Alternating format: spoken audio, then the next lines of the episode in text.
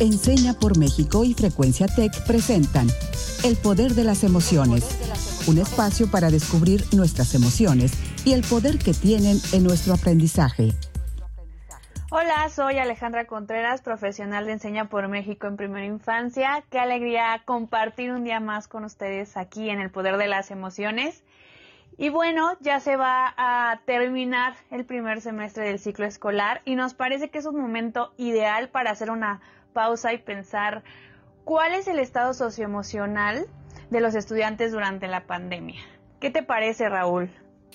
Hola Ale, buenos días a todos y todas. Yo me llamo Raúl Carlín y soy alumna de Enseña por México. Efectivamente vamos terminando el primer semestre del ciclo escolar, pero también se va acabando el año. Y yo siempre he pensado que estas fechas tienen un poder importante sobre nuestras emociones por todo lo que representan. Por eso creo que em, este tema va a ser un temazo. Y qué mejor abordarlo de, la manera que corresponde con nuestra invitada del día de hoy. Es Nayeli Rodríguez, que ya nos ha acompañado en el poder de las emociones en otras ocasiones y que hoy vuelve Em, para platicar con, nosotros y nosotras sobre este tema, el estado socioemocional de los estudiantes durante la pandemia. Acuérdense que ella es eh, coordinadora del área de, monitoreo y evaluación de Enseña por México. Hola Naye, ¿cómo estás? Hola Raúl, muy bien, muchas gracias. También hola a Ale. Y pues sí, efectivamente vuelvo para seguir hablando del tema de las emociones en los estudiantes y la verdad que me parece que es un tema muy importante, como decías, tú ahorita para ponerlo en retrospectiva de qué sucedió con nuestros estudiantes, cómo los podemos ayudar. Eh, pero pues también es muy importante hacer conciencia sobre todas las emociones y las consecuencias tanto a nivel eh, de las dinámicas de convivencia como de nuestro estado individual de cada uno de nosotros. Pues ver también cuál es eh, el estado después de la pandemia, qué es lo que nos deja y sobre todo pues viendo también de cara al siguiente año, al siguiente ciclo, escolar, pues también qué cosas podemos aprovechar de toda la información que hemos recopilado en estos tiempos y la experiencia también que nos queda a partir de eso.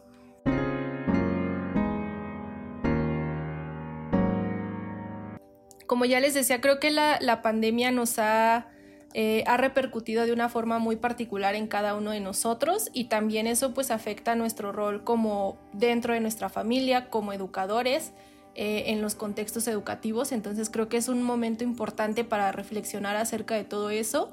Y me gustaría saber, eh, empezando como por ustedes, ¿qué, qué aspectos les han servido a ustedes para sobrellevar la pandemia y todo lo que conlleva. Eh, todos los cambios que tuvimos que hacer en nuestras dinámicas, en nuestras rutinas, como de ustedes de qué se apoyaron y sobre todo si notaron si hubo alguna habilidad que les hubiera ayudado para sobrellevarlo, algo en específico o que incluso algo que ustedes hayan desarrollado que antes saben que no tenían. Me encanta tu pregunta, Naye. Bueno, pues durante la pandemia viví esta frase que dice, no podemos dar lo que no tenemos. Y me di cuenta al estar en contacto con agentes educativos, directivos, padres de familia, que había un gran temor por saber cómo estaban viviendo los alumnos la pandemia pero no nos dábamos ese tiempo de frenar y pensar como adultos cómo nos estábamos sintiendo, no, no, no, hacíamos este autoanálisis y esto terminaba muy mal, con profesores enojados, papás estresados, conflictos en el hogar que al final del día pues terminaban afectando aún más a los alumnos. Entonces, pues creo que tuvimos que ser muchísimo más conscientes de nuestros cambios de conducta, de nuestras emociones y cómo esto también podría afectar a los demás, a las personas que nos rodean. Y creo que eso, pues, nos llevó a buscar estrategias. Creo que nos hizo salir de nuestra zona de confort de, bueno, luego se me pasa que esté triste.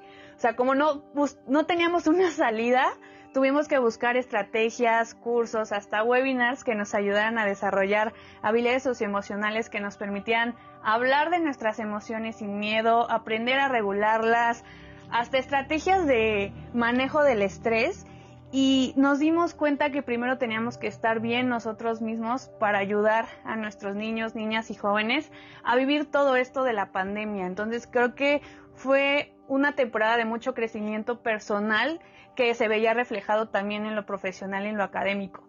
Pero también quiero saber, Raúl, ¿Tú qué contestas esta gran pregunta que nos hizo Naye?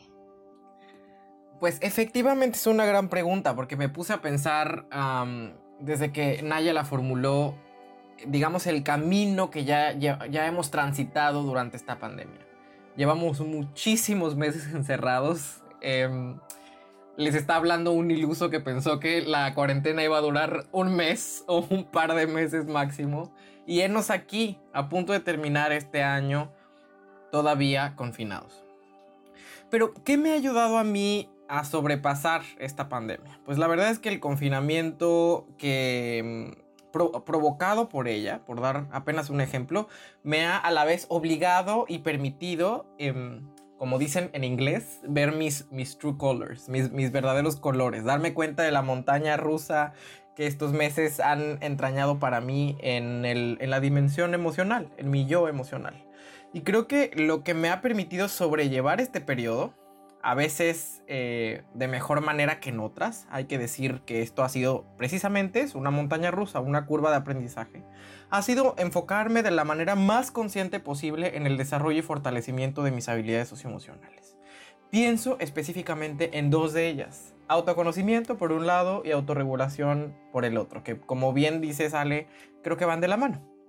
Pienso, por ejemplo, que muy pronto al inicio de la pandemia eh, bueno, al inicio de la pandemia yo pensaba que iba a tener más tiempo libre, más tiempo para mí, para disfrutar y disfrutarme. Y me di cuenta que muy, muy pronto se me estaba saliendo de las manos la carga de trabajo.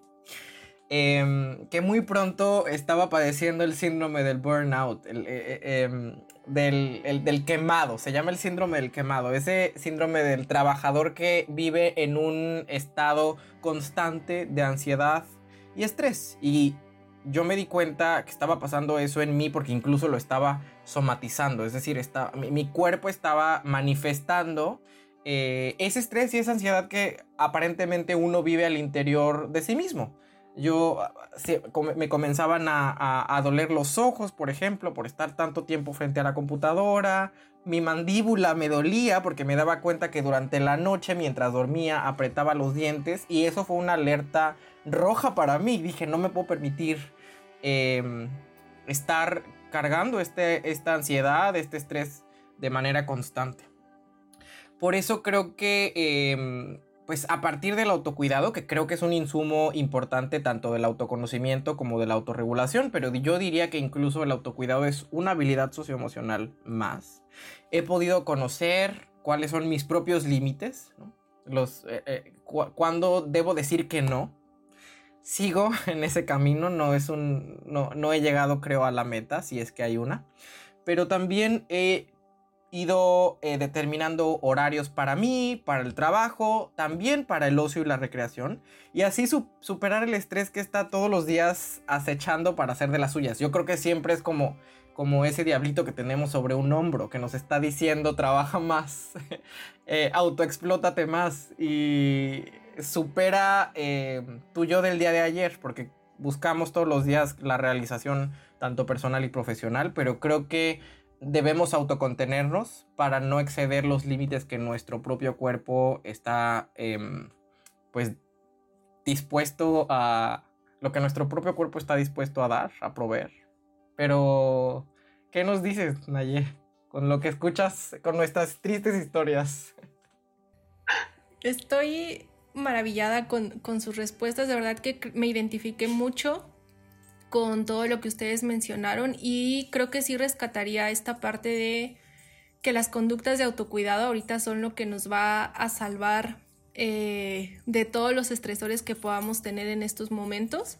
Creo que es muy importante que estemos como pendientes y no solamente eh, esto, esto del autocuidado no va solamente como en en nuestras rutinas, pero también incluye los hábitos de alimentación que tenemos, que eso también se vieron afectados eh, por la cuarentena, también como las actividades, la actividad física que nosotros tengamos también es muy importante considerarla.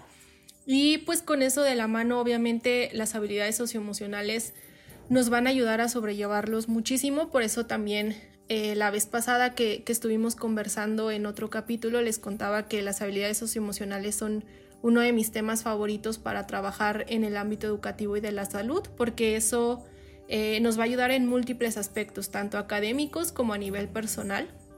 Entonces es muy importante que estemos eh, informándonos o tratando de desarrollar estas habilidades. Y pues también es importante todas las respuestas que me dieron ustedes ahorita, creo que también refleja el que todo esto fue un proceso. Al principio no sabíamos muy bien cómo iban a pasar las cosas o estábamos como con esta ilusión de un mesecito y, ya estaremos de vuelta que creo que eso también fue lo que a mí más me pegó también el pensar que esto iba a ser súper rápido entonces en este proceso pues también llevar ese tipo de, de, aprendizajes que teníamos y esto pues es como a nivel personal, ¿no? Cómo cada uno de nosotros vivió esta etapa, pero pues también cuando empezó la pandemia teníamos como, más bien cuando empezó el, el periodo de aislamiento, pues teníamos esta expectativa de nosotros qué vamos a dar a los estudiantes para que puedan sobrellevar eso. Esa era como una de las preguntas que teníamos eh, más dándonos vueltas en la cabeza de qué vamos a hacer, cómo los vamos a ayudar y sobre todo tomando en cuenta que muchas, eh, muchos y muchas de las estudiantes eh, pues ya no estaban como tan conectados o ya no podíamos estar en contacto con ellos de forma tan frecuente. Eso también era como un aspecto de decir cómo vamos a evaluar, cómo vamos a trabajar con ellos a la distancia, sabiendo que vamos a tener como muchos obstáculos, quizás más de los que ya teníamos previamente. De acuerdo, querida Naye. Sí, les invitamos a que vayan a leer este paper. Yo creo que va, van a encontrar información muy valiosa, que es un, es un hallazgo de Naye y del equipo de, eh, de Enseña por México. Porque creo que nos da una perla. O sea, la conclusión cuál es de este paper pues los resultados mostraron que un alto nivel de habilidades socioemocionales se relaciona con un menor nivel de estrés en las y los estudiantes. Entonces creo que esto ya comienza a derribar mitos, este, este mito de que las habilidades socioemocionales son un... Em, son una nota al pie de página en la escuela, son apenas una, un ejercicio residual. Yo creo que no, debería ser importantísimo, debería ser imprescindible, central en el sistema educativo mexicano, que las y los docentes nos ocupemos en el desarrollo y en el fortalecimiento de las habilidades socioemocionales. Pero así como este, yo creo que en este texto que nadie nos comenta que escribieron em, después de todo este proceso de evaluación con estudiantes con los que Enseña por México trabaja, pues yo creo que hay otros mitos que van a ser derribados por, por, este, por este proceso de investigación y de evaluación, así que para eso les quiero invitar a que vayamos a nuestra sección Desbloqueando mitos. Justo, Raúl. Bueno, yo voy a mencionar algunos enunciados. Raúl nos va a contar desde su punto de vista si considera que es un mito o realidad. Y Naye nos va a dar ese veredicto final eh, de si estamos en lo correcto o no. Entonces vamos a desbloquear algunos mitos. Para comenzar esta sección, quiero preguntarles, Raúl, Naye y todos allá en casita que nos estén escuchando, ¿hay un solo tipo de estrés? ¿Qué piensan? Yo declaro no saber con precisión la respuesta, pero creo por intuición propia que esto es un mito y que no hay un solo tipo de estrés, muy probablemente porque intuitivamente yo ya he sentido más de uno. Entonces creo que esto es un mito, pero que nos digan allí. Sí, efectivamente eh, es un mito, no hay solamente un tipo de estrés. Y aquí primero me gustaría como enfatizar en que el estrés siempre nos va, cuando es en exceso, siempre nos va a provocar las mismas consecuencias negativas. Eso es sin duda de que el estrés, eh, los factores estresantes en exceso siempre van a ser igual de malos si no sabemos cómo afrontarlos, pero efectivamente, como decía, hay muchos tipos de estrés. Ah, así como eh, podemos tener estrés en cuanto a estrés laboral, que por ejemplo en nuestro caso que lo experimentamos al inicio de la, de toda esta pandemia. En los estudiantes lo que encontramos nosotros en este estudio es que había tres tipos eh, diferentes de estrés, que eran los estresores en cuanto a salud, los estresores escolares y los estresores familiares. Que esto qué quiere decir pues que había fuentes de estrés o aspectos tanto en la dinámica de familiar como en los aspectos escolares o los aspectos que les preocupaban a ellos mismos acerca de su salud que les provocaba eh, el estrés. Y esto cómo se veía reflejado, pues en que tenían conductas de que quizás los eh, hábitos alimenticios cambiaron en cuanto a salud o había como aspectos en la dinámica familiar que les incomodaban en esos momentos Y en cuanto a, la educación, a los aspectos de estrés, en eh, estrés escolares, lo que se reflejaba también era que pues había distintas preocupaciones que tenían los estudiantes en ese momento en cuanto a cómo iban a desarrollar sus actividades, qué apoyo les estaba dando el PEM para que pudieran ellos llevar esas actividades de aprendizaje eh, a distancia. Entonces, pues hay infinidad. Nosotros nos enfocamos en estos tres y algo que encontramos en nuestros hallazgos del estudio es que tanto los estresores eh, escolares y los estresores en el ámbito de la salud se veían menos afectados cuando eh, había un nivel de habilidades socioemocionales alto en los estudiantes. Esto les ayudaba a sobrellevar todos los estresores que tenían y pues estas habilidades eh, son las que ya conocemos que los PEM eh, desarrollan en sus estudiantes de manera intencionada durante el trabajo que, desarrollan dentro y fuera de la escuela, eh, que pues es mentalidad de crecimiento, autoeficacia, autocontrol y por último que no es como tal la habilidad socioemocional, pero sí tiene que ver con el aspecto de empatía, que es el interés por la comunidad. Muchas gracias, Naya. Y creo que ahorita en casa hemos tenido un poco más de tiempo para detectar cómo se ve el estrés en nosotros y aprender a trabajar en ello. Y es importante recordar que el estrés no distingue edad, los niños y niñas también se pueden estresar, entonces mucho ojo y cuidado en eso.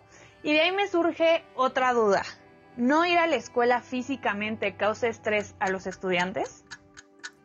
Sí, yo creo que esto sí lo puedo contestar em, de manera mucho más confiada, que es una realidad, porque lo escuché incluso de mis estudiantes en su momento, o sea, se sentían sobre todo muy estresados porque en esta curva de aprendizaje que vivió el propio sistema educativo, sentía que, por ejemplo, eh, sus maestros, sentían que, por ejemplo, sus maestros y maestras les estaban encargando demasiada tarea y que de repente parecía que pasaban todo el día haciendo tareas para cumplir con los indicadores del sistema educativo y que sus docentes los pudieran evaluar.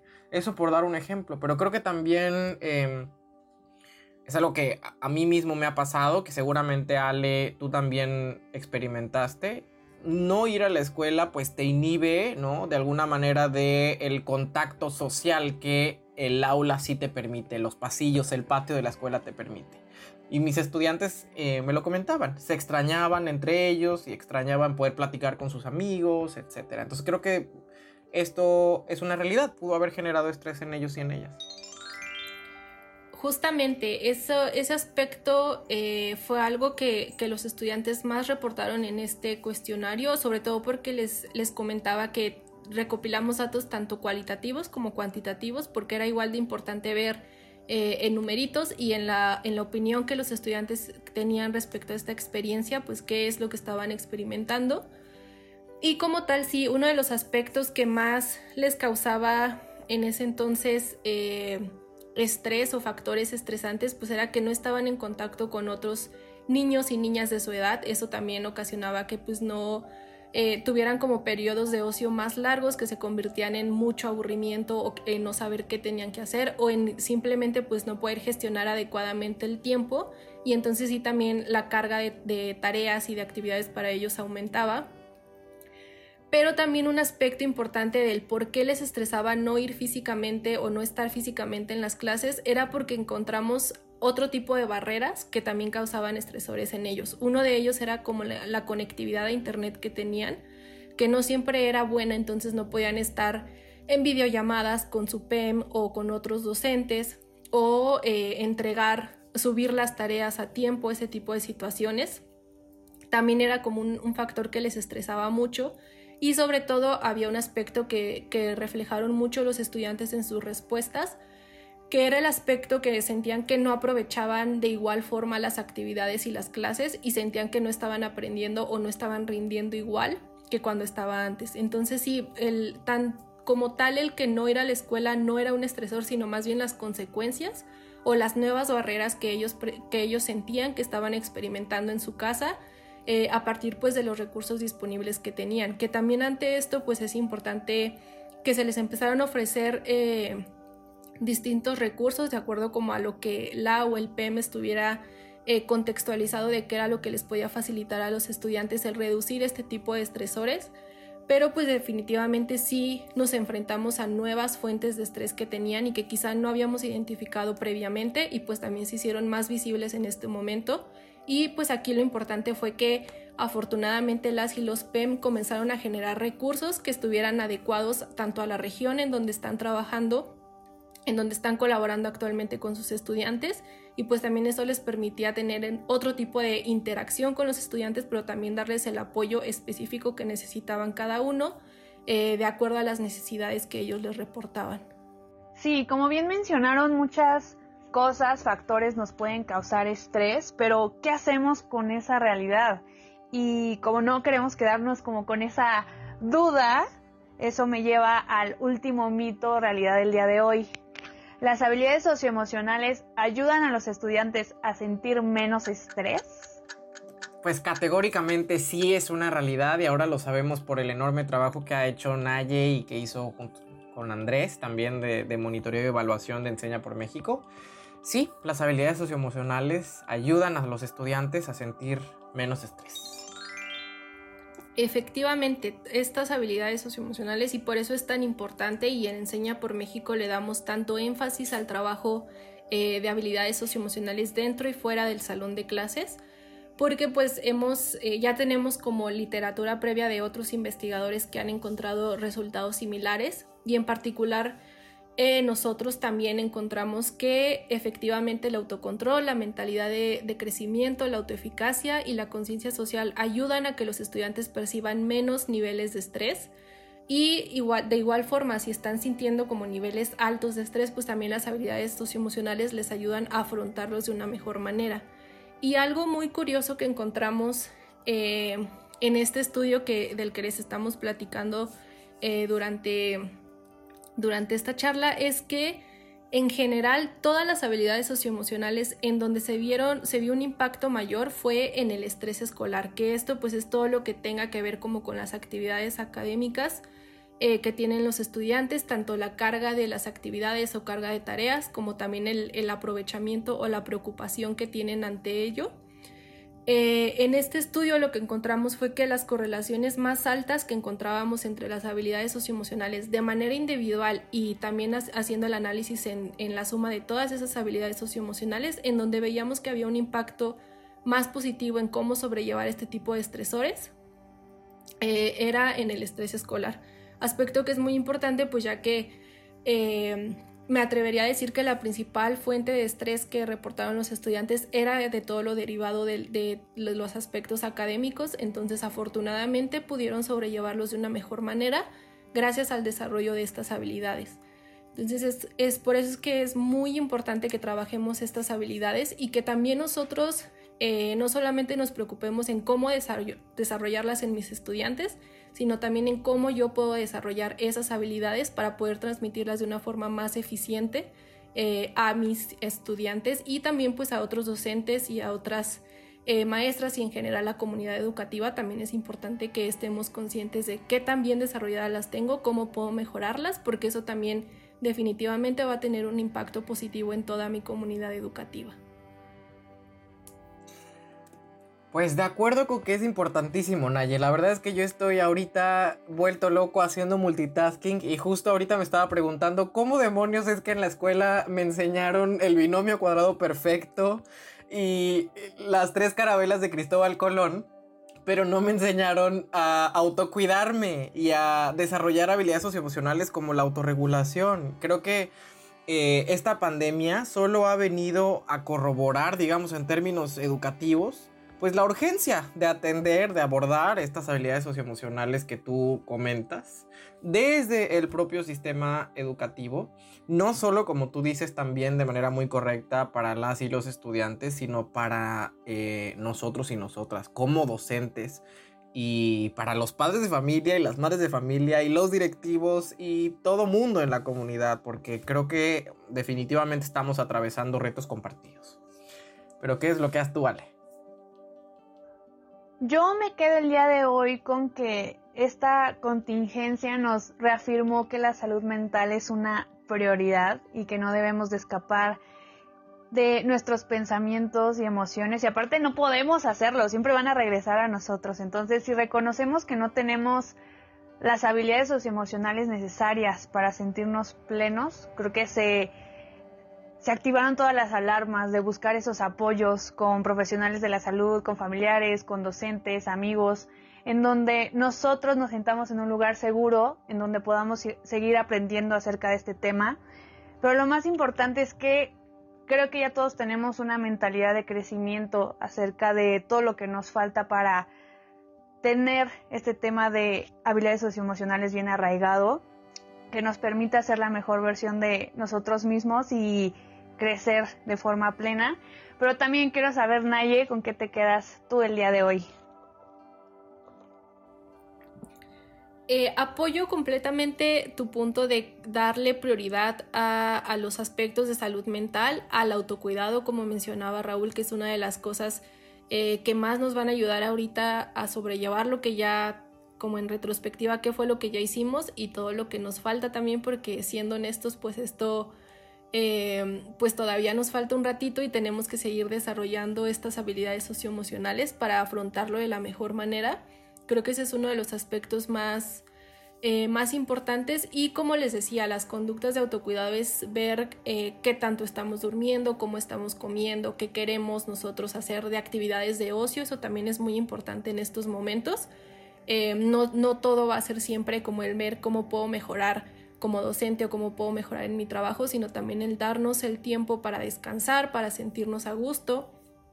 El experimentar todas nuestras emociones, sean positivas o negativas, creo que eso también es muy importante el darnos cuenta de qué estamos sintiendo, qué lo está generando. Ahorita que hablábamos de, todos los distintos tipos de estrés, creo que también eso es importante que nos demos cuenta de por qué estoy estresándome ahorita, si son aspectos de la escuela, si son aspectos de mi trabajo, si son aspectos familiares que tengo que también que empezar a, arreglar. Creo que eso es muy importante.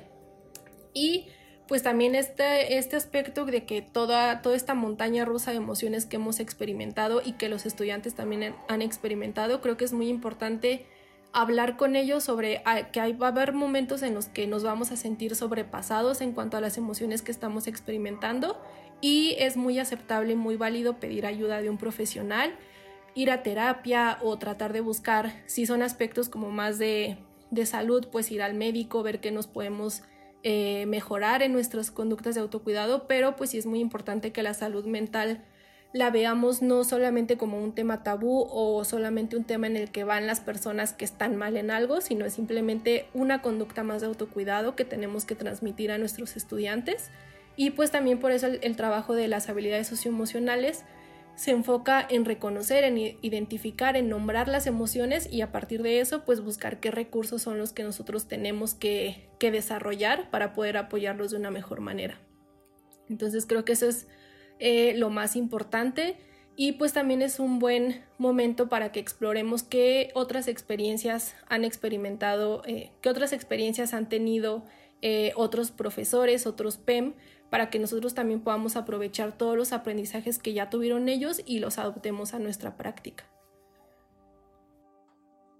Pues muy bien, y dejamos a la audiencia también con la pregunta em, de este episodio, que es la siguiente.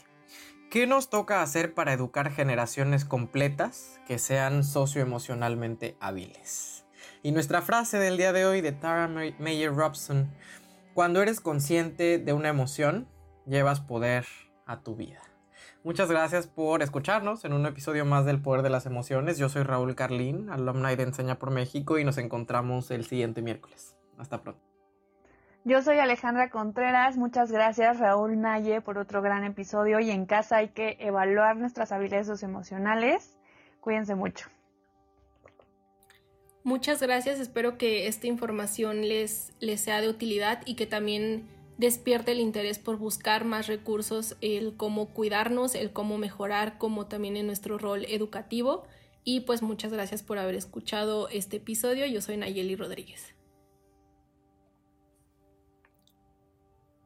Esto fue El Poder de las Emociones, un espacio para descubrir nuestras emociones y el poder que tienen en nuestro aprendizaje, un programa producido por Enseña por México y Frecuencia Tech.